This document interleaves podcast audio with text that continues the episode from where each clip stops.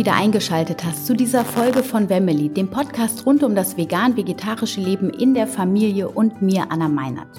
Und in dieser Folge soll es mal um die Geburtsorte gehen, die man so wählen kann. Also wir haben ja ähm, auch schon viel über Beikost und vegane Ernährung natürlich gesprochen, aber was passiert eigentlich, bevor die Babys auf die Welt kommen oder währenddessen? Und da das für mich ein sehr wichtiges Thema ist, ich denke auch für jede Frau und werdende Mutter, aber auch Mutter.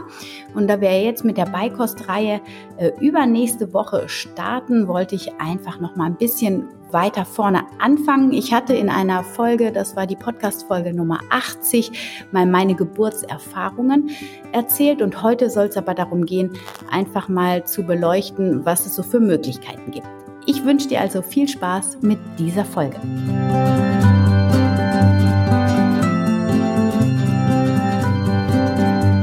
Heute geht es also um Geburtsorte. Ich habe meine Kinder äh, im Geburtshaus und zu Hause geboren. Dazu gibt es, wie ich im Intro schon gesagt habe, eine eigene Podcast-Folge. Hör dir die gerne an. Ich verlinke sie in der Beschreibung. Und es gibt aber natürlich auch noch die Möglichkeit einer Krankenhausgeburt. Und so ein bisschen die Unterschiede, die möchte ich heute beleuchten. Ähm, falls du also noch ein Kind bekommst oder vorhast, eins zu bekommen, dann solltest du in, dem, in jedem Fall vorher schon mal überlegen, was für dich da so in Frage kommt. Denn falls du eine Alternative zum Krankenhaus suchst, ist es heute ziemlich schwierig, in den meisten Städten oder Orten eine Hebamme zu bekommen, da die Bestimmungen durch die Versicherungen oder die Versicherungsbeiträge so teuer geworden sind, dass es sich für die Hebammen leider gar nicht mehr lohnt, ähm, als Hebamme zu arbeiten und dadurch die Anzahl der freien Hebammen enorm gesunken ist. Deshalb ist es super, super wichtig und es wird empfohlen, sogar tatsächlich schon in der zehnten Schwangerschaftswoche, falls du es vorhast, dich von einer Hebamme begleiten zu lassen, die eine zu suchen. Und dann wird natürlich ziemlich schnell klar, zehnte Schwangerschaftswoche, manche wissen dann noch gar nicht, dass sie schwanger sind oder erfahren es dann in dieser Augenblick, dann ist es eigentlich schon zu spät, ähm, erstmal anfangen, sich Gedanken zu machen. Deshalb äh, hoffe ich, dich damit unterstützen zu können, jetzt hier einfach mal zu überlegen. Vielleicht hast du aber auch schon ein Kind geboren und ähm, du hast gute Erfahrungen gehabt und du weißt genau, wie es läuft dann hör trotzdem weiter zu. Vielleicht kriegst du trotzdem noch ein bisschen Inspiration. So, ich fange mal mit den Klinikgeburten an. Das ist definitiv die Variante, wo ich am allermeisten, äh, am allerwenigsten Ahnung von habe und was ich für mich am allerwenigsten wollte. Das war von Anfang an klar.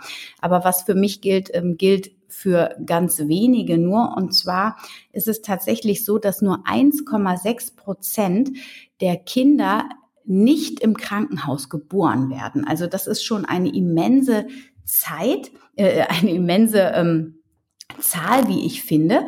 Und ähm, ja, ich persönlich würde ja wirklich ähm, nur in allerletzter Not ins Krankenhaus gehen, aber das ähm, ist ein anderes Thema, da komme ich vielleicht später auch noch mal zu gehen wir mal neutral an das ganze Thema dran. Es ist so, wenn du ähm, dich entscheidest, in ein Krankenhaus zu gehen, was vollkommen in Ordnung ist, ja, das kommt ja auch immer auf dein persönliches Mindset an, auf deine Erfahrung, auch wie deine Geburt damals verlaufen ist, weil da schon ähm, ja der Grundstein für gewisse Veranlagungen gelegt wird und wenn du ein großes Sicherheitsbedürfnis hast, ja, ähm, dann ist es sicherlich gut, auch äh, ein Krankenhaus aufzusuchen, oder aber sich viel mit der Hebamme ähm, auseinanderzusetzen und über die Ängste zu sprechen.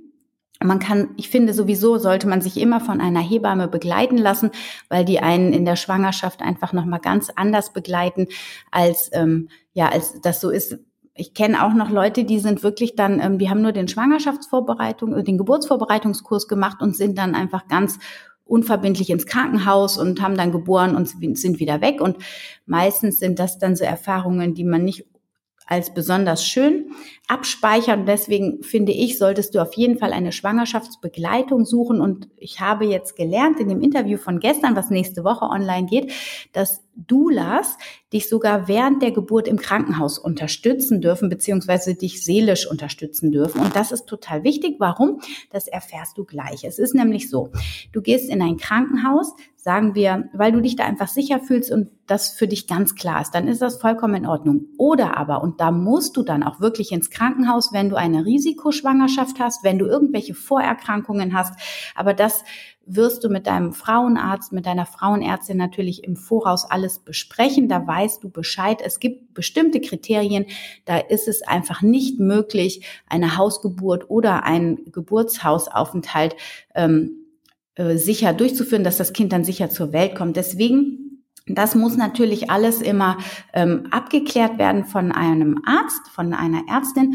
Und wenn du dich aber auch, auch wenn du keine medizinischen ähm, wenn keine medizinischen Gründe vorliegen, dass du ins Krankenhaus musst, aber das trotzdem möchtest, dann ist es so, dass du einen Infoabend hast in den Krankenhäusern, die bieten das an, die erzählen dir dann, wie das abläuft, die zeigen dir dann die Räumlichkeiten. Das würde ich dir in jedem Fall empfehlen. Du kannst auch im Internet recherchieren, welche Krankenhäuser es bei dir in der Stadt oder in der Umgebung gibt, wie die vorgehen. Da kann man dann manchmal auch schauen, wie ganzheitlich die Gedanken sind. Also es gibt bei uns hier im, in Bonn, im Bonner Raum ein Krankenhaus, das sehr ganzheitlich arbeitet. Und wenn, dann wäre das für mich auch die Alternative gewesen, wo ich auch schon sehr viele ähm, gute Berichte gehört habe. Und dann gibt es natürlich sowas wie Unikliniken, die dann halt wirklich ähm, ja auch eine, ja, eine Universität dran haben, also Lehrende. Und äh, da sind die natürlich auch, dann hast du manchmal auch Studenten, die damit rumhüpfen, was nicht schlimm ist. Aber ähm, ja, die sind einfach, die machen wirklich jede Untersuchung und die lassen nichts aus. Da komme ich aber gleich auch noch mal drauf. Das ist nämlich eben auch der Ablauf, wie es dann abläuft, wenn du zur Geburt ins Krankenhaus gehst. Der unterscheidet sich einfach immens, als wenn du alternativ gebärst.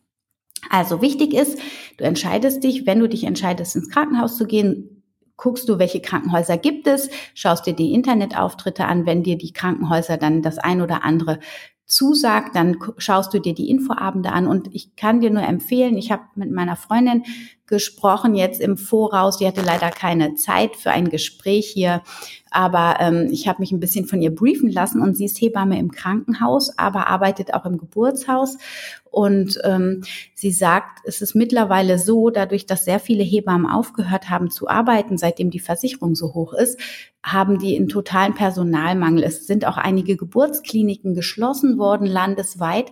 Und so ist es so, dass es nicht unbedingt sein muss, wenn du dich für ein Krankenhaus entscheidest und dich dort anmeldest zur Geburt, dass wenn du dann unter der Geburt bist und dann da vor der Tür stehst, dass sie dich annehmen. Wenn du wirklich Pech hast, und ich habe das bei meiner Freundin jetzt schon ein paar Mal erlebt, dass sie mir das erzählt hat, dann kommen die äh, Schwangeren, bei denen es jetzt dann schon losgegangen ist und stehen vor der Tür und wollen gerne gebären und dann haben die aber kein Kontingent mehr, dann haben die die Kreissäle voll und dann schicken die dich wieder weg. Und dann musst du dir ein anderes Krankenhaus suchen. Und das ist natürlich eine ganz blöde Geschichte, wenn du gerade wirklich schon unter der Geburt bist sozusagen und das alles schon angefangen hat. Das heißt, ähm, such dir auf jeden Fall zwei, drei Krankenhäuser, die du dann schon kennst, damit dir diese Situation nicht passiert, dass du überhaupt nicht weißt, wo du hinkommst im Anschluss. Okay, also du hast dich dann entschieden, in die Klinik zu gehen. Du hast das Glück, kann man echt heute schon sagen. Sie nehmen dich auch auf, wenn deine Geburt losgegangen ist. Und dann solltest du wissen, also die Hebammen, die dort arbeiten, die arbeiten in einem Schichtsystem. Die haben also Früh-, Spät- und Nachtschicht. Und das heißt, dass die Hebamme, es kann sein, wenn deine Geburt 20 Stunden dauert, wie meine erste Geburt, dass du dann drei oder vier Hebammen siehst. Das ist der eine Unterschied. Das ist im Geburtshaus oder bei einer Hausgeburt natürlich ganz anders. Da bleibt deine Hebamme oder eventuell auch die Hebamme. Ähm, es gibt immer noch eine Ersatzhebamme sozusagen, die du im Voraus aber auch kennenlernst. Die arbeiten immer im Team. Die wechseln sich dann unter Umständen bei langen Geburten auch mal ab, dass die eine sich ausruhen kann. Und ähm, im Krankenhaus hast du immer jemand anderen. Das habe ich auch von vielen Bekannten schon gehört, dass die, ja, du kennst die Hebammen auch gar nicht. Du kannst sie im Voraus nicht kennenlernen. Und es ist eine fremde Frau, die dich dann begleitet. Und wenn dann die Chemie nicht stimmt, du bist unsicher, es ist dein erstes Kind, was du gebärst, dann, naja, dann sage ich mal, dann ist das nicht förderlich für dein sich dich fallen lassen. Du musst ja wirklich dich fallen lassen und jemanden da an seiner Seite zu haben, dem man vertraut und äh, wo man wirklich auch eine gute Chemie hat, das ist so, so wertvoll in meinen Augen. Und das hast du im Krankenhaus, wenn du Glück hast, aber wenn du Pech hast, dann eben nicht. Ähm, genau, und dann ist es so, dass in der Geburtsaustreibungsphase, dass dann der Arzt dazukommt und die Hebamme also das nicht alleine machen darf. Genauso ähm, ist es umgekehrt. Ähm, der Arzt darf auch nicht ohne die Hebamme die Geburt alleine abhalten irgendwie. Also die hängen da miteinander, was auch gut ist. In meinen Augen ist es auch gut, dass der Arzt nur zur Austreibungsphase kommt, weil ähm, ich kenne einige Hebammen und viele sagen, dass Ärzte letztlich die, die medizinischen Fachkenntnisse haben, die sie brauchen, also wie man eine PDA legt, wobei das machen ja die Schwestern auch in der Regel. Ähm, aber die haben eigentlich von diesem ganzen Prozess und von diesem ganzheitlichen Wissen, was Hebammen mitbringen, da haben die nicht so einen Einblick, weil die sind auf der medizinischen Seite, die nähen, die schneiden auf ähm, und so weiter. Aber mit diesem ganzheitlichen Wissen, was Hebammen da mitbringen, können die nicht mithalten. Deswegen, ähm, ja, ist es manchmal auch ein bisschen rupsig, aber ja, das ist nur meine Meinung quasi, das ist nicht der Fakt, das muss auch nicht sein. Das kommt eben auch immer darauf an, welche Klinik, welchen Arzt du da erwischt. Das kann so oder so sein. Ähm, was passiert, wenn du in die Klinik hineinkommst, dann ist das so, du wirst erstmal aufgenommen, dann ähm, wird ein CTG gemacht. Das CTG bleibt im Übrigen auch die ganze Geburt über um deinen Bauch geschnallt und es wird die ganze Zeit ein CTG gemacht. Dann wird Blut, äh, dann wird ein Zugang gelegt und gleichzeitig das Blut abgenommen. Die Werte werden ähm, angeschaut und wenn alles in Ordnung ist, dann wirst du erstmal wieder gelassen. Das heißt, du kommst dann in dein Zimmer ähm, je nachdem, wie weit du natürlich schon bist, auch, die gucken natürlich auch den Muttermund an und ähm, du bist dann erstmal mit dir allein. Ja, so das hat, tatsächlich ist es so, dass ähm, du auf dem Zimmer dann auch mit deinem Partner noch sein kannst, wenn ich das richtig, also genau weiß ich jetzt nicht, weil Corona hat das alles ein bisschen durcheinander gewürfelt. Fakt ist jedenfalls, wenn du im Kreissaal bist, darf dein Partner erst zu dir kommen, wenn der Muttermund schon fünf Zentimeter offen ist. Bei mir hat das 18 Stunden gedauert bei meiner ersten Geburt. Das würde bedeuten, dass du quasi die überwiegende Zeit alleine bist, weil die Hebamme, die switcht ja immer zwischen verschiedenen Kreissaalen hin und her. Und da kann ich dir empfehlen, dass du dir eine Dula nimmst. Das wirst du, ähm, da, genau, da gebe ich dir gleich auch noch mal einen Einblick zu. Die Doulas, die können dir nämlich da eine unglaubliche Unterstützung leisten. Du lernst die im Voraus schon kennen. Die begleiten dich auf der seelischen Ebene. Die haben, dürfen medizinisch gar nichts machen, auch nicht hebammentechnisch arbeiten, sondern die sind nur da, um dir beizustehen und mit dir zu atmen, äh, für dich vielleicht zu massieren. Und, und das ist der große Vorteil. Du darfst sie mit ins Krankenhaus nehmen. Und ähm, unter Corona-Bedingungen ist es auch nochmal anders. Ich werde jetzt hier gleich einen Einschnitt machen, wo du das hörst von der Katrin Buri, die Dula ist. Die hat mir erzählt, wie es funktioniert. Und jetzt kommt dieser kleine Einschnitt. Okay, ja, liebe Katrin, du bist ja Dula und damit auch Be Geburtsbegleiterin. Vielleicht magst du einmal vorab noch mal kurz erklären, ähm, was eine Dula genau macht. Ja, Gerne. Also eine Dula ist eine Frau, die normalerweise selbst auch geboren hat. Äh, ist nicht zwingend notwendig, aber man schöpft so aus, auch aus der Erfahrung von, von den eigenen Geburten. Ähm, und man lernt die Paare oder die Schwangere während der Schwangerschaft kennen. Sie kontaktieren einen, lernen sich kennen und man be, äh, bereitet sich gemeinsam auf die Geburt vor. Das kann mittels verschiedenen Zusatzangeboten sein. Ich zum Beispiel mache, mache noch individuelle Geburtshypnose. Und dann ähm, bin ich zwei Wochen vor dem errechneten Geburtstermin und bis maximum zwei Wochen danach meistens auch in Rufbereitschaft und werde zum gewünschten Geburtsort dann auch aufgeboten von dem Paar oder der Frau und bin dann während der Geburt als emotionale Stütze ergänzend zur Hebamme für das Paar, für die Schwangere da. Ich ähm, gehe dann erst wieder nach Hause, wenn das Baby auf der Welt ist, alles soweit in Ordnung ist, die Familie Bonding äh, machen kann. Und im Wochenbett oder ein bisschen später findet dann noch ein Nachgespräch statt, wo man die ganze Geburt nochmal zusammen besprechen kann, Fragen beantworten kann, meine Sichtweise auch noch darlegen kann, wenn Sie noch ein bisschen mehr Informationen wünschen. Und dann so einen runden Abschluss macht, bis man dann ja diese, diese Verbindung auch wieder auflöst. Also du bist vor allem für das seelische und emotionale Wohl der ja, Mutter genau. da, wenn ich das richtig übernehme keine medizinischen Funktionen und ich bin immer ergänzend zu einer Hebamme tätig. Hm. Genau. Und der Vorteil, wenn ich das richtig verstanden habe in unserem Vorgespräch vorhin, ist, dass du als Dula mit ins Krankenhaus darfst. Also normalerweise, wir gehen jetzt mal von normalen äh, Umständen aus. Ähm, das heißt, weil Hebammen dürfen ja nicht immer ins Krankenhaus. Hebammen, also hier in Deutschland gibt es nur ganz wenige Krankenhäuser, wo man als Beleghebamme mit reingehen kann. Und dann ist es meistens auch, sind das, ist es ein festes Team. Wenn ich jetzt aber im Geburtshaus meine Hebamme habe, dann kann die mit mir nicht ins Krankenhaus gehen. Ähm, vielleicht ist das in der mhm. Schweiz auch noch mal anders, aber das ist der Vorteil, wie ich finde, von einer Dula. Ähm, du bist auf jeden Fall dabei. Ja, grundsätzlich bin ich dabei und es äh, kommt nicht darauf an, wo die Frau gebären will. Also sie kann zu Hause gebären mit ihrer Hausgeburtshebamme.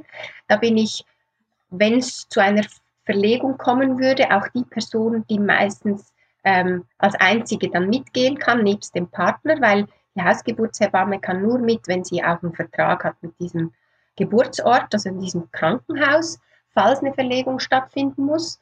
Ähm, bei einer, ähm, beim Geburtshaus ist dasselbe. Also da geht meistens auch nicht die Hebamme, die betreut hat, mit, wenn es eine Verlegung geben muss. Beleghebamme ist auch bei uns so, dass die dann ähm, meistens keine also das Paar braucht dann meistens keine Dula, wenn sie schon eine Beleghebamme hat. Das ist so ein ähnliches System, weil man sich in der Schwangerschaft schon kennt.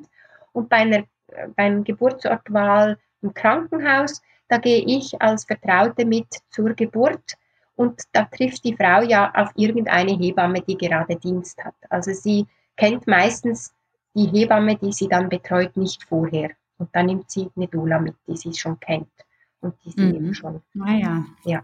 Und ähm, also es gibt die Möglichkeiten, um das nochmal kurz darzulegen, man kann zu Hause gebären, man kann in einem Geburtshaus gebären und im Krankenhaus, oder? Das sind die drei Möglichkeiten, die ich kenne. Genau. Oder wenn es ganz schnell geht im Auto, aber das ist dann ungeplant. Oh. ja, aber grundsätzlich sind diese drei Geburtsorte, die wir auch völlig äh, wertfrei unterstützen. Wir begleiten auch bei einem Kaiserschnitt oder ge geplanten Kaiserschnitt. Ähm, dort können wir allerdings meistens beim ungeplanten Kaiserschnitt nicht mit dabei sein im Operationssaal. Da ja, müssen die, ähm, die ähm, Krankenhäuser doch schon mal ein Auge zudrücken, wenn eine Dula zusätzlich dabei sein kann, neben dem Partner. Aber beim, beim geplanten Kaiserschnitt, beim abgemachten, wo die Dula vielleicht auch den Partner ersetzt, weil er das nicht mitmachen möchte, dann darf die Dula eigentlich grundsätzlich auch immer dabei sein bei dieser Geburt im Operationssaal. Mhm. Und ah, das ist auch nochmal ein, ein schöner Beisatz gewesen, gerade dass du das wertneutral machst, ähm, ob das jetzt Klinik oder Geburtshaus mhm. oder zu Hause ist, weil das finde ich auch nochmal wichtig. Ähm, weil es gibt ja auch so diese Lager. Ich bin eher Lager Geburtshaus, Hausgeburt. Mhm. Klinik so, hm, habe ich meine Probleme mit, aber ich finde, also ich hatte selber nie eine Dula, ja. weil ich halt immer Geburtshebammen, Geburtshaushebammen hatte und irgendwie nie davon ausgegangen bin, dass ich verlegt werde und mir das auch nicht klar war, dass eine Dula mich auch ins Krankenhaus begleiten würde. Also hätte ich das, glaube ich, damals gewusst, dann hätte ich mir auf jeden Fall auch noch eine Dula äh, dazu geholt, weil wir hatten jetzt, ähm, wir hatten zwei Hausgeburten und bei der zweiten war auch wichtig, dass noch eine zweite Hebamme dazu kommt, ähm, damit mein Partner entlastet wird und Ah, das ist interessant. Also das ist ein toller, das ist eine tolle Information, wie ich finde. Ähm, jetzt haben wir ja Corona. Das wäre auch noch mal spannend. Also wie hat sich das jetzt grob verändert? Weil als wir jetzt diesen Lockdown hatten, da durfte ja minimalst Besetzung nur ins Krankenhaus zum Beispiel. Wie durftest du als Dula dann mit oder auch nicht? Nein, also äh, beim Lockdown war es wirklich so, dass die Väter teilweise erst auch wirklich zur Geburt hinzugezogen wurden, wenn es dann so schon richtig ja, Übergangsphase, Pressphase ging, ähm, wo wirklich die Geburt dann auch aktiv da war. Aber ähm, jetzt hat sich ein bisschen gelockert. Jetzt darf man teilweise, nicht überall, auch als Dula mit. Ähm, ja, unter den nötigen Schutzmaßnahmen wie, wie, Maske tragen oder so. Das hat sich schon ein bisschen gelockert. Es gibt aber immer noch teilweise ähm, Geburtsorte, die nur eine Person zulassen. Da sage ich halt auch den Schwangeren oder stärke sie darin zu sagen, wenn du eine Dula möchtest oder wenn du möchtest, dass dein Partner immer dabei sein kann von Anbeginn, dann such dir einen anderen Geburtsort. Dann, mhm. dann machst du dich halt auf einen ein bisschen längeren Weg, ähm, ja, machst du dich auf den Weg und dann hast du aber den Geburtsort, wo deine Begleitpersonen auch zugelassen werden. Und dasselbe mit der Maske. Wir haben ja jetzt die Schwangeren, die als äh, Risikogruppe ähm, eingestuft wurden seit rund zwei Wochen. Und da gibt es auch Spitäler, die sagen, ja, ihr müsst auch Maske tragen. Also die, die Gebärende muss eine Maske tragen. Ist zum Glück nicht überall so, eher noch wenig als, als häufig, aber dennoch da würde ich auch sagen, dann entweder du, du sagst, nein, das mache ich nicht, wenn du das nicht möchtest, oder du wählst einen anderen Geburtsort, wo es möglich ist. Mhm. Dass die Selbstbestimmung ganz, ganz wichtig und dass man sich wohlfühlt, auch in dieser Ausnahmesituation von Corona und von der Geburt. Das ist so einschneidend, ähm, da sollte man sich gut überlegen, wo und wie man gebären möchte mit wem. Ja. ja, also das heißt, das ist quasi heute in dieser Zeit jetzt noch wichtiger als vorher, dass man wirklich überlegt, unter welchen Bedingungen möchte ich gebären und wenn ich vielleicht Sorge habe, dass ich mich dann aber so weit vielleicht dann begleiten lasse im Voraus, mhm. im Vorhinein, dass ich meine Sorgen vielleicht loslassen kann, damit ich dann eben doch, wenn ich sage, ich will auf keinen Fall mit einer Maske im Geburtsprozess sein, das würde ich mich, also ich, ich weiß noch, in meinem Geburtsvorbereitungskurs hat die Hebamme gesagt zu den Partnern, da gab's ja, gibt's ja immer einen Partnerabend, mhm. also je nach Kurs, aber bei meinem Kurs gab es einen Partnerabend und dann wurden die Väter dann gebrieft. So, also nur, dass ihr schon mal Bescheid wisst, eure Frau ist unter der Geburt nicht zurechnungsfähig. Egal was die sagt, ihr lächelt immer und nickt fein und nehmt es auf keinen Fall persönlich. Ja. Wenn die euch beschimpft oder schlägt oder mhm. sonst irgendwas. Und wenn ich mir vorstelle, so eine Schwangere, die dann wirklich in ihre Wut auch kommt, die reißt sich doch so eine Maske vom, also vom Gesicht. Mhm. Ich glaube, da kann ja. keiner mehr was sagen. Aber dass man einfach ähm, wirklich auch darauf schaut, ne, was braucht man mhm. und dementsprechend seinen Geburtsort wählt. Ja, das finde ich total wichtig. Ähm, und ich finde es auch, also Vielleicht kannst du noch mal kurz den Vorteil auch von so einer alternativen Geburtslokalität nennen, weil also Krankenhaus versus Geburtshaus oder Hausgeburt? Was ist da so deine Meinung beziehungsweise wo sind da die Vorteile von einer alternativen Lokalität? Ja, also oftmals ist es so, dass man halt für die erste Geburt ein Krankenhaus wählt, weil man noch nicht so weiß, was es bedeutet, ein Kind zu bekommen, noch ein bisschen Angst mitschwingt, was ist mit dem Kind, was ist mit mir, wenn was nicht passt und so.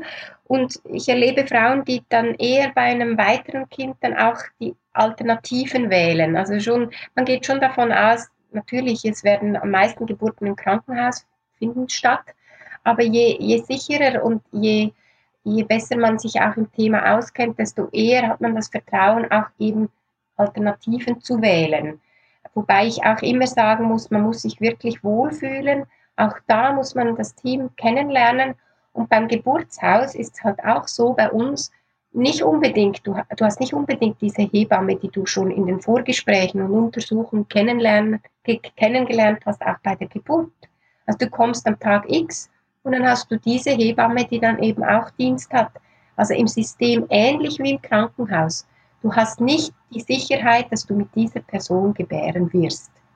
Aber ah, das ist bei uns anders. Ist es anders, also, okay. Mhm, vielleicht ist es von Geburtshaus zu Geburtshaus ja, anders, bestimmt. aber bei uns ist es, du hast eine Hebamme oder eine Ersatzhebamme, aber die lernst du beide vorher. Mhm, ja, super. Nein, gerade bei mir in der Region ist es so, du weißt also nicht, wen du hast. Und das, das ist auch, finde ich, nicht optimal, weil du musst dich dann wirklich auf jemanden einstellen, den du noch nie gesehen hast vielleicht, wo die Chemie nicht stimmt. Und mit einer Dula weißt du einfach, wen du dabei hast. Also du, du, du lernst sie kennen, du machst die Vorbereitungen zusammen und ähm, sie ist einfach da. Da bei allem, was, was nötig ist und was genau die Frau dann auch wünscht. Und stärkt dich. Und ich würde auch einer Frau sagen, du, wenn du eine Woche vorher erfährst, dass jetzt die Bestimmungen gewechselt haben, gerade in Bezug auf jetzt die Corona-Bestimmungen, dann überlege dir halt noch eine Woche vor dem Termin, was du lieber hättest. Und da hast du auch dann noch das Recht, einen anderen Ort zu wählen. Man denkt mhm. immer, ich bin ja da angemeldet, ich muss da hin. Ähm, nein, man kann, man kann auch, gut, ein anderes Krankenhaus kann dich ablehnen, aber da Gespräch suchen und anrufen lohnt sich immer. Und mhm. da sind die Geburtsorte halt schon in, in, den, äh, in den Bedürfnissen anders. Äh, die decken die Bedürfnisse der Frauen ein bisschen anders ab. Also je natürlicher, je selbstbestimmter man gebären möchte, desto mehr geht man wahrscheinlich in, ins eigene Zuhause oder eben an einen Geburtsort, wo weniger die Medizin Vorrang hat. Und ja, wenn man auch nichts Medizinisches ähm, vorliegen hat an, an ähm, Beschwerden, dann spricht nichts dagegen, auch eine Alternative zu einem Krankenhaus zu suchen. Genau. Ja, definitiv. Und ähm, eine Frage hätte ich noch, ist das ähm, so, dass die Krankenkasse eine Dula bezahlt oder muss man das privat bezahlen? Also in, in beiden Ländern, Deutschland und Schweiz, ist es so, dass ähm, grundsätzlich das eine Privatleistung ist des Paares. Bei uns in der Schweiz kann man eine Zusatzversicherung abschließen, die hat man aber schon vor der Schwangerschaft sonst greift sie dann nicht. Und da kann es sein, dass eine Dula-Begleitung teilweise, wie so am Geburtsvorbereitungskurs zum Beispiel etwas übernommen wird. Oder im, im Wochenbett dann halt wie aus der Leistung von einer ähm, Fachkraft im Wochenbett, äh, Unterstützung im Wochenbett auch ein Teil davon übernommen wird. Aber grundsätzlich zahlt das Paar ähm, das selber. Ich habe ja, ich habe vor ein paar Monaten eine Ausstellung gemacht, was so eine Dula kostet. Ähm, man mag auf den ersten Blick denken, es ist eine teure Angelegenheit. Wenn man das aber dann herunterrechnet, merkt man, wow, diese Frau, die ist einfach immer für mich da. Also ich kann die, ihr immer eine SMS schreiben oder eine Nachricht schicken und in einer nützlichen Frist schreibt die Dula mir zurück. Und das schreibe ich dann nicht auf, das kostet mir. Wir arbeiten immer mit einem Pauschalbetrag und da ist alles inklusive. Ob die Geburt eine Stunde dauert oder 30 Stunden. Es zahlt keine Frau mehr, die eine längere Geburt hat. Und wenn man sich das überlegt, was man da an Mehrwert hat an einer Person, die man wirklich als Unterstützung für sich alleine und für den Partner dabei hat, ähm, ist das sehr, sehr oft so, dass die Frauen sagen, es war jeden Cent wert, wirklich. Es mhm. hat sich sowas von gelohnt. Aber wenn man den Betrag vielleicht auf den ersten Blick anschaut, denkt man, hm, ja, schon, schon Brocken. Aber wenn man überlegt, ob ich mir dafür vielleicht einen günstigeren Okkasionskinderwagen kaufen könnte, dann bleibt dann hm. mehr Geld übrig für das. Oder vielleicht braucht mein Kind gar kein neues Kinderzimmer. Es ist ja zufrieden das erste Jahr bei mir im Bett. Dann spart man sich eine Menge Geld und kann dann später nach und nach was kaufen. Also man kann immer so ein bisschen auch ausrechnen, was könnte ich dafür nicht anschaffen, wofür ich mir aber eine Begleitung eins zu eins für die Geburt gönne. Mhm. Ja. ja, ein schönes Beispiel, ein schöner Ausblick. Mhm. Schön. Ja, danke schön. Ja, gerne. Danke für die Fragen.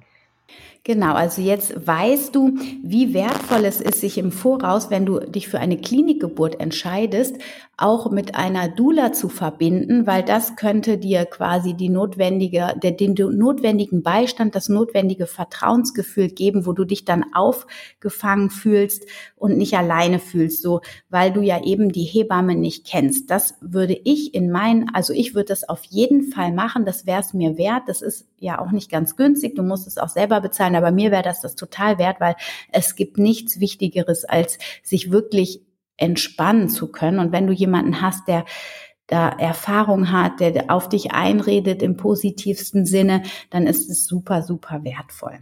So, das heißt, du bist dann in der Geburt, unter der Geburtsphase. Der Vorteil von einem Krankenhaus ist natürlich, dass du, wenn du das möchtest, Oder wenn du es brauchst, aus medizinischen Sicht, du kannst eine Kinderklinik direkt in der Klinik mithaben, sodass du, falls irgendwas mit dem Baby sein sollte, da bestens aufgehoben wirst.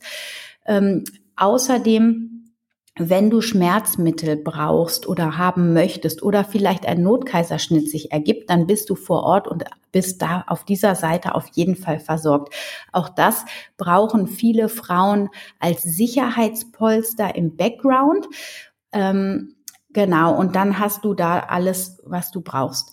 Dann geht es weiter. Das Baby ist also da, du wirst versorgt, falls irgendwas gerissen ist. Das macht dann der Arzt und dann kommst du in dein Zimmer. Da gibt es mittlerweile auch so Partnerzimmer oder Familienzimmer, wo dein Partner mitkommen darf und ähm, dann ruhst du dich dort erstmal aus. Dann gibt es ja den Unterschied, du kannst ambulant gebären, das machen mittlerweile sehr viele Frauen, oder aber stationär. Ambulant bedeutet, dass du nach drei bis sechs Stunden nach der Geburt, wenn du fit bist, wenn deine Werte stabil sind, wenn das Kind fit ist, dann darfst du nach Hause gehen und ähm, in meinen Augen ist das auch eine sehr gute Alternative, dann so ein, so ein Mischding. Du hast die Sicherheit von der Klinik, aber gehst dann relativ zügig nach Hause, so dass du dann ganz in Ruhe, am besten mit deiner Dula oder mit der Hebamme, die du vielleicht doch noch zur Betreuung, zur Nachbetreuung erwischt hast, ähm, die dann ähm, dich betreut und der dann auch die nötige Stillunterstützung gibt, weil ähm, das darfst du auch im Hinterkopf behalten, was ganz ein wichtiger Punkt ist, ist, du hast im Krankenhaushalt, wie gesagt, viele Hebammen und viele Krankenschwestern, die dich und das Baby sehen und jeder hat eine etwas andere Meinung zu dem Thema Stillen, hat ein bisschen andere Erfahrung gemacht. Meine Erfahrung ist, dass wenn irgendwie beim Stillen das nicht sofort rund läuft, dann ist die Verunsicherung sehr groß und die Frauen werden nicht immer optimal im Krankenhaus beraten, was das Thema Stillen angeht. Da wird dann auch schnell mal zugefüttert und dem, der Mutter das Gefühl vermittelt, dass sie nicht genug Milch hat. Das muss natürlich nicht bei deinem Krankenhaus sein, aber ich habe hier in Bonn halt die Erfahrung gemacht, auch von meinen Hebammenfreundinnen, die erzählen da immer anstrengende Geschichten, sage ich mal.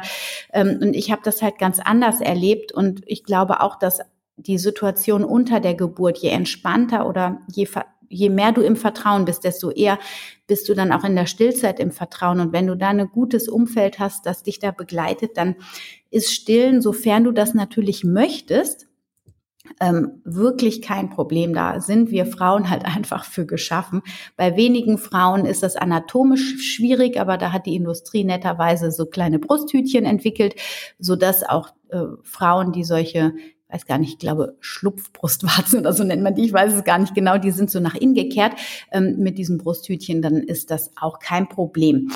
Genau, also das ist ähm, das dazu. Und wenn du stationär bleibst, dann bist du ja drei nach drei Tagen wird man meistens entlassen, es, es sei denn, es ist irgendwas gewesen unter der Geburt, du bist besonders erschöpft, hast besonders viel Blut verloren, dann ähm, kannst du auch noch ein bisschen länger bleiben. Wenn du einen Kaiserschnitt hattest, geplant oder ungeplant, dann ähm, bleibst du mindestens fünf Tage, bis das, bis die Wunde einigermaßen stabil ist und bis deine Kraft wieder da ist.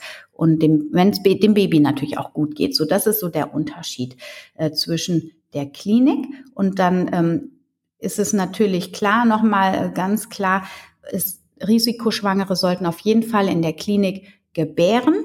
Ähm, auch wenn du schon mal schwanger warst und eine Schwangerschaftsvergiftung hattest, solltest du auf jeden Fall ähm, in der Klinik gebären, wenn du da also zu neigst. Eventuell dann auch, wenn irgendwelche Auffälligkeiten in der, in der Schwangerschaft bei dir oder bei dem Baby waren, solltest du auch in der Klinik gebären. Bei Mehrlingen oder wenn die Babys in Beckenendlage sind, wird auch empfohlen, ähm, in der Klinik zu gebären. Aber da habe ich auch meine Geburtshaushebamme, die hat auch schon eine Zwillingsgeburt ähm, in der Klinik, äh, nicht in der Klinik, sondern ähm, in, im, im Geburtshaus begleitet. Und äh, Beckenendlage funktioniert auch, wobei meine Erfahrung auch ist und aus meinem Bekanntenkreis ist es so, dass die Hebammen, wenn du in der Hebammenbegleitung bist, die haben so viele tolle Tricks auf Lager, dass in der Regel die Babys sich dann doch umdrehen noch mal kurz vor der Geburt. Oder aber was halt auch manchmal ist, dass die Kinder sich in der Geburt drehen und äh, oder man hat es vorher nicht gemerkt und sie kommen dann doch, nee, Beckenendlage nicht, aber so Sternguckerkinder zum Beispiel, ne, all das war ja früher auch eine Kontraindizierung und das funktioniert aber im Geburtshaus. Also ich habe auch schon Frauen erlebt, die mit einer Beckenendlage ähm, im Geburtshaus oder zu Hause geboren haben, aber natürlich ist das offiziell nicht erlaubt, da muss das Risiko dann die Frau übernehmen dafür. Aber ähm, genau, das muss man dann unterschreiben.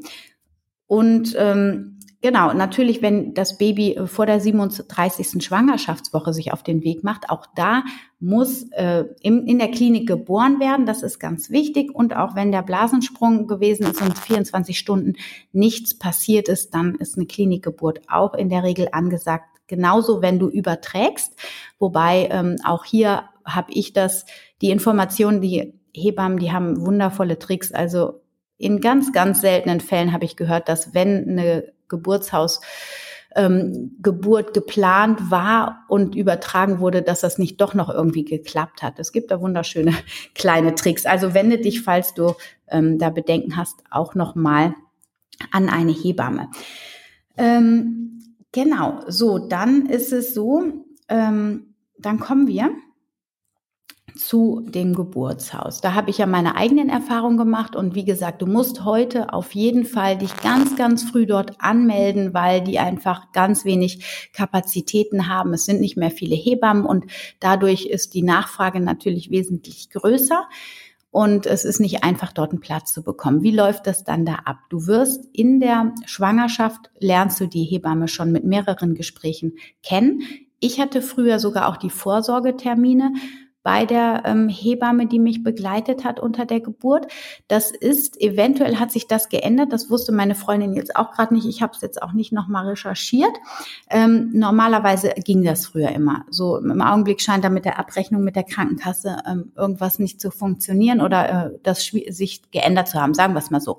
Also informier dich da bitte, ob auch die Vorsorge, Vorsorgeuntersuchungen bei der Hebamme stattfinden können, weil in meinen Augen wird das alles etwas behutsamer gemacht. Du kannst nicht, du brauchst nicht jedes Mal einen Ultraschall zu machen. Es gibt, glaube ich, drei vorgeschriebene Ultraschalle, die natürlich dann ähm, beim Arzt, bei deiner Gynäkologin abgehalten werden, aber du musst nicht immer ein CTG machen. So, natürlich halten die Hebammen aus dem Geburtshaus sich auch an die offiziellen ähm, Richtlinien, müssen sie ja auch, sonst verlieren sie ihre Lizenz. Aber es wird alles wesentlich sanfter gemacht. Ja, und wenn die Schwangerschaft gut verläuft und so, also ich habe ähm, natürlich auch immer das Risiko dann auf mich genommen, habe gesagt, okay, die Untersuchung, die brauche ich jetzt nicht. Ich will kein Doppler haben, ja, so dieses spezielle Ultraschallbild und so weiter und so fort. Und da ist man da sehr gut, ähm, ja, man wird da in seiner Selbstverantwortung wirklich gestärkt als Frau und das finde ich total wichtig. In der Klinik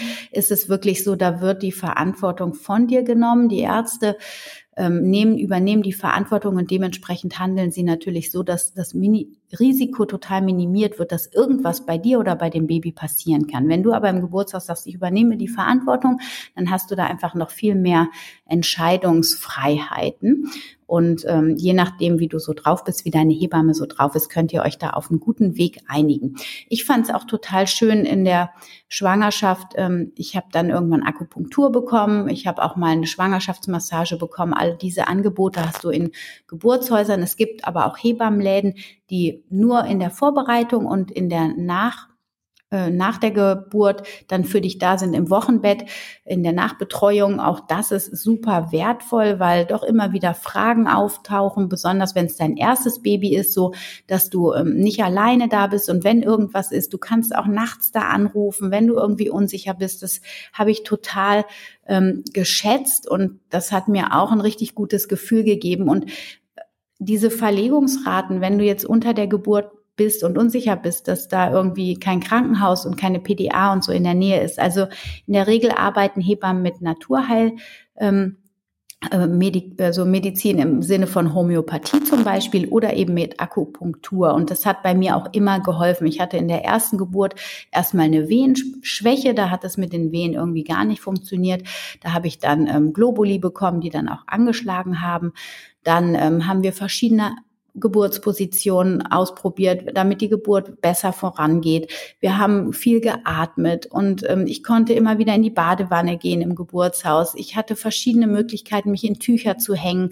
Ähm, und das war einfach richtig gut. Ich konnte meine Lieblingsmusik anmachen. Ich durfte, wir haben Kerzen aufgestellt. Wir haben es so richtig gemütlich gemacht. Das ist einfach der Vorteil auch gegenüber so einem Kreissaal, wo es kalt ist und ähm, helles Licht und es ist einfach ungemütlich irgendwie. Die versuchen das natürlich auch irgendwie schön zu machen, aber da kann man eine Geburtshausatmosphäre überhaupt nicht mit vergleichen, ehrlich gesagt. Also das ist da richtig schön. Du kennst die Hebamme und du kannst dich da wirklich fallen lassen.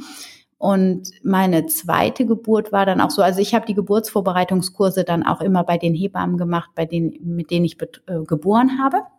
Und in einem zweiten Kurs habe ich aber einen anderen Geburtsvorbereitungskurs gemacht und da habe ich das Tönen für mich entdeckt. Also man kann Wehen einfach entweder veratmen oder vertönen. Und dieses Tönen, das ist einfach das Singen von bestimmten Lauten, Silben. Ähm, und das, da habe ich mich total wiedergefunden. Dieses laute, äh, schmerzhafte Schreien und Stöhnen, das fand ich irgendwie, das hat mich auch blockiert. Also finde auch für dich die richtige Art, mit dem Schmerz umzugehen. Denn eine Geburt ist einfach schmerzhaft, das ist so. Aber, und das, wenn du meinen Podcast Nummer 80 gehört hast, dann hast du es gehört. Also ich hatte meine zweite Geburt, die war so heftig, die war so krass schmerzhaft, wesentlich schmerzhafter habe ich es empfunden als bei der ersten Geburt. Und ähm, die war einfach mega geil, ehrlich. Also ich hab da, ich bin da in so einen krassen, durchs Tönen in so einen krassen Trance-Zustand gekommen und ähm, das hat einfach, das war einfach eine mega geniale er, ähm, Erlebnis und ich habe nach der Geburt auch gesagt, okay, das will ich nochmal. So, die dritte Geburt, die habe ich dann, also die zweite war schon zu Hause. Ich wollte dann schon, äh, hatte ich das Gefühl, ich möchte zu Hause gebären, damit ich nach der Geburt nicht nochmal los muss. Ich wollte im eigenen Bett liegen und das hat sich für mich stimmig angefühlt. Und das war auch eine richtig, richtig schöne Geburtserfahrung. Und die dritte Geburt, die war dann so ein Mittelding. Das hat, die habe ich auch zu Hause gehabt. Und ich muss sagen, ähm, das war auch richtig schön. Die Geburt war so ein Mittelding. Die Wehen waren nicht so schmerzhaft und äh, die waren auch nicht so heftig. Die Geburt ging nicht ganz so schnell wie beim zweiten Mal.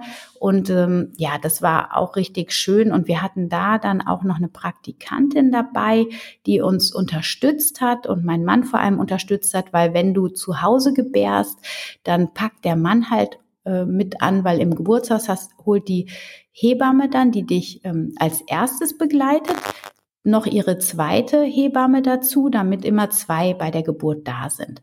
Und äh, zu Hause ist das in der Regel auch so, aber die kommt eben dann auch echt nur zur Austreibungsphase. Und wir hatten uns jetzt bei der dritten Geburt wirklich jemanden geholt, der dann auch vorher schon kam, um ähm, ja, um, um meinen Partner zu entlasten und ja, und einfach da zu sein. Aber letztlich haben wir die dritte Geburt fast alleine gemacht. Die Hebammen haben nur gesessen und uns gelassen und wir haben es gut hinbekommen. Und das war auch nochmal schön zu sehen. Letztlich der Frauenkörper ist dafür gemacht, Babys zu gebären. Und wenn wir uns nur auf das Atmen konzentrieren und den Körper lassen, dann weiß der, wie das funktioniert. Das war auch so mein Learning irgendwie, weil bei der ersten Geburt habe ich immer gedacht, ich muss das machen. Und ich wusste aber letztlich gar nicht, wie es geht. Ja, also ich habe dann versucht zu pressen in der Pressphase und habe immer in meinen Kopf gepresst und habe nicht nach unten geschoben. Ja, früher vor 16 Jahren war hieß es auch noch pressen. Heute heißt es eher schieb mal. Und unter schieben können wir uns auch was ganz anderes vorstellen. Und ähm, und nach, bei der zweiten Geburt wusste ich ja nun schon, mein Körper weiß, wie es geht und habe das einfach gelassen. Und bei der dritten Geburt ebenfalls, da habe ich gedacht, okay, mein Körper weiß genau, wie es geht. Ich versuche meinen Kopf, so weit es geht, auszuschalten und nur zu atmen. Und genau so war es. Es hat alles wunderbar funktioniert. Und ich muss dazu sagen, meine erste Geburt war eine Risikoschwangerschaft. Allerdings keine dramatische Risikoschwangerschaft. Ich hatte nämlich noch eine Spirale in der Plazenta sitzen, sitzen. Deswegen war es eine quasi sozusagen Risikoschwangerschaft. Und meine dritte Geburt war auch eine Risikoschwangerschaft, weil ich erstens 38 war und zweitens äh, hatte ich Ringelröteln am Anfang der Schwangerschaft und musste wirklich wöchentlich zum zum Ultraschall und gucken, ob dieser äh, Erreger sich aufs Kind übertragen hatte. Das war eine Tortur, die ich überhaupt nicht wollte, weil ich ja grundsätzlich gegen Ultraschall und so, also ich will das Kind ja so in Ruhe lassen wie möglich. Und das war ähm, für mich total schlimm. Und es war alles gut, aber ich habe dann natürlich, also das Kind war ja dann auch noch äh, 15 Wochen quasi nach dieser Ultraschallphase, da ist dann keine Gefahr mehr und deswegen, ich weiß nicht, ob das dann nicht mehr eine Risikoschwangerschaft war, aber anfangs war sie halt und auch wegen des Alters. Aber es war alles gut und Elia ist ja auch gesund äh, zur Welt gekommen, alles hat super geklappt. Und ich glaube, das liegt eben auch daran, dass ich einfach so ein tiefes Vertrauen ähm, zu mir entwickelt habe, auch die Verbindung zum Kind gut hatte und auch mit meinen Hebammen, die mich da wirklich gut unterstützt haben, ich mich einfach wohlgefühlt habe. Und wenn man sich wohlfühlt, dann kann man sich am allerbesten entspannen. Und natürlich, weil ich auch die Erfahrung hatte. Und deswegen, wenn du noch keine Geburtserfahrung hast, dann ist es so wichtig, dass du dich ordentlich informierst und wirklich mit einer Hebamme sprichst. Auch nicht mit Freundinnen, es sei denn, die Freundinnen haben schon zwei, drei Kinder, weil die werden auch gelassener. So nach der Erstlingsgeburt, da sind alle aufgeregt und denken, das ist immer so, wie es ist und es ist fürchterlich, aber es ist nicht fürchterlich. Es ist ein Wunder der Natur. Und dieses Wunder der Natur, das hat jahrhundertelang auch ohne Kliniken ähm, funktioniert. Das waren immer Hebammen. Und ich muss dir sagen, ähm, bei aller ähm, Liebe auch nee oder bei aller Dankbarkeit ähm, zu, für die Schulmedizin ist es doch so, dass ähm, die Hebammen da wirklich Jahrhunderte lang schon mit ihren Kräutermittelchen die Frauen so gut betreut haben, dass in der Regel die Babys gesund auf die Welt kamen. Natürlich war damals und früher die Säuglingssterblichkeit hoch, das lag aber vor allem an den hygienischen Bedingungen in der Regel. Und natürlich ist es auch gut, dass heute die Vorsorgeuntersuchungen sind und dass man im Voraus schon weiß, wie die Situation aussehen könnte und dann eben auch eingreifen könnte, wenn man muss. Aber in der Regel, und das ist das, glaube ich, was, was ich, was ich dir mitgeben möchte. Ich will gar nicht gegen die Schulmedizin wettern, auf gar keinen Fall. Das ist total wichtig. In meinen Augen, dass Naturmedizin und Schulmedizin und Homöopathie miteinander zusammenarbeiten und dass sie sich nicht ausschließen, sondern gegenseitig stärken.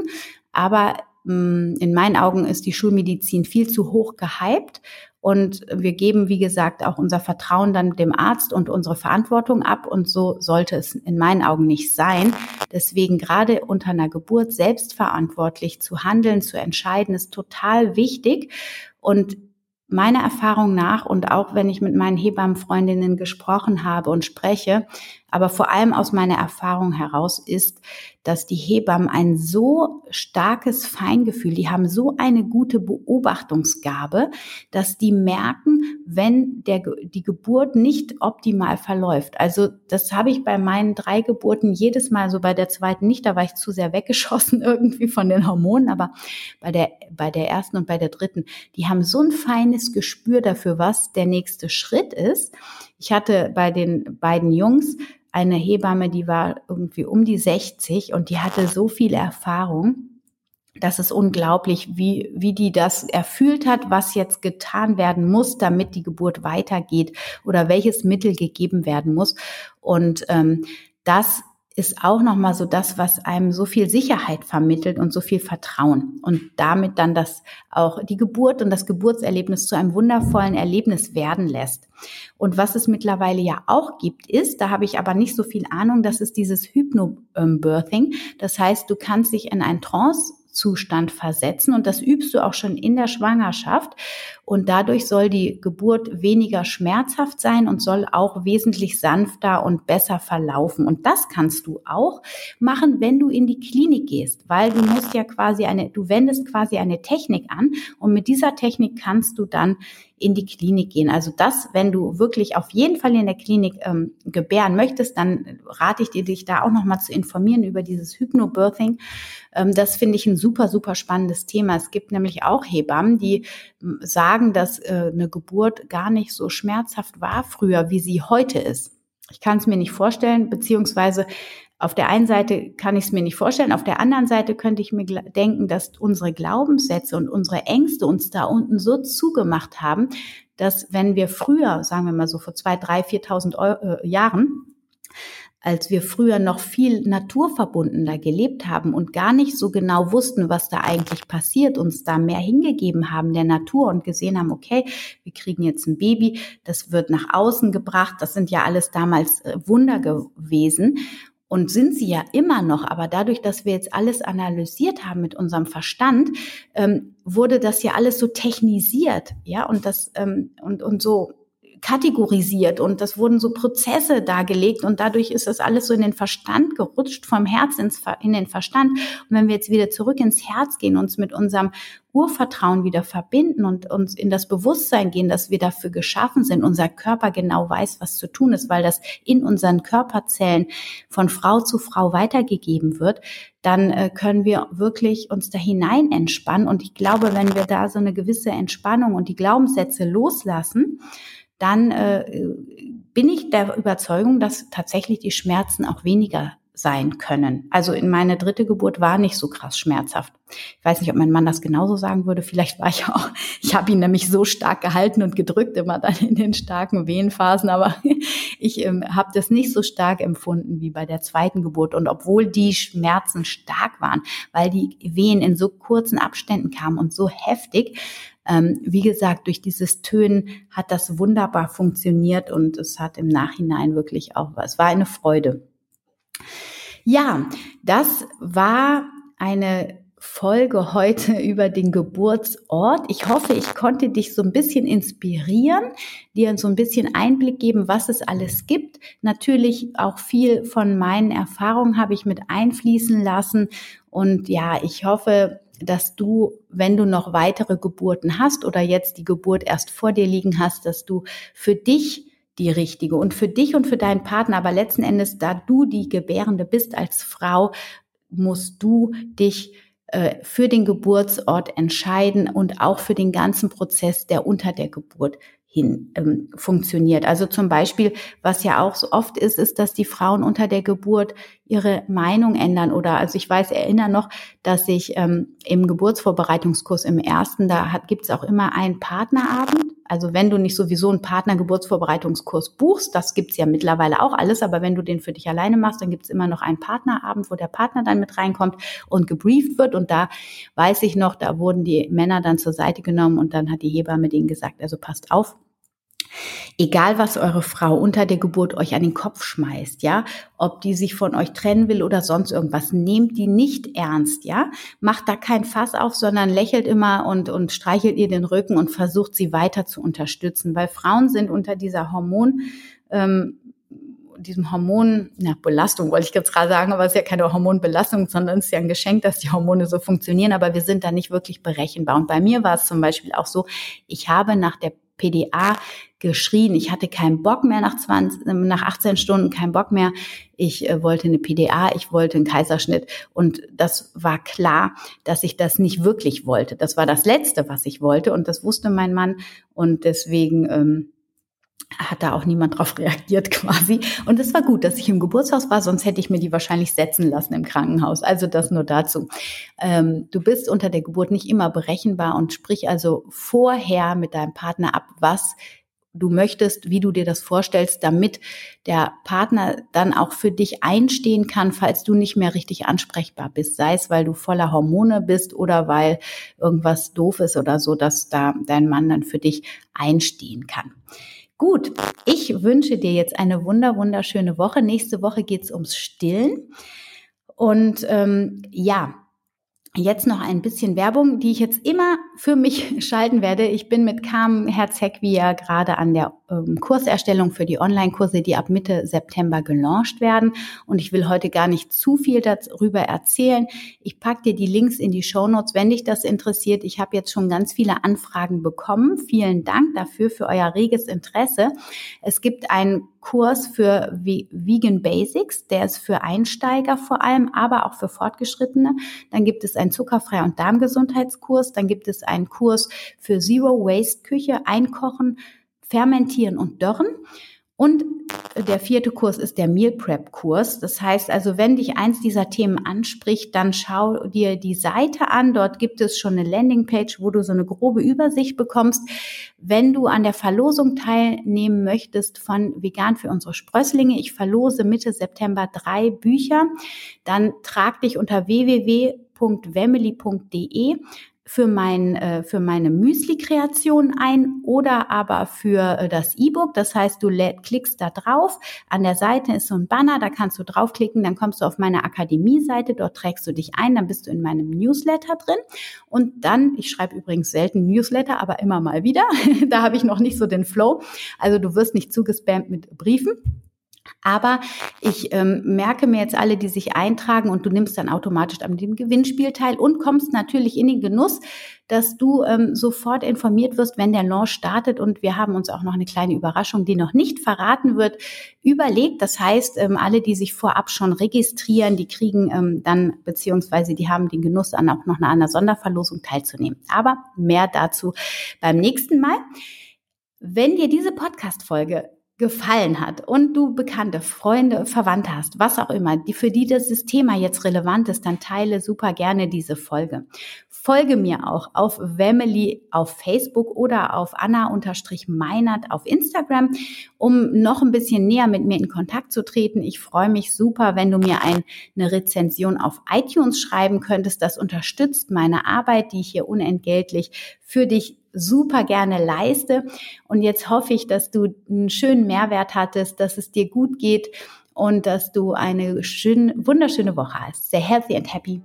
Deine Anna.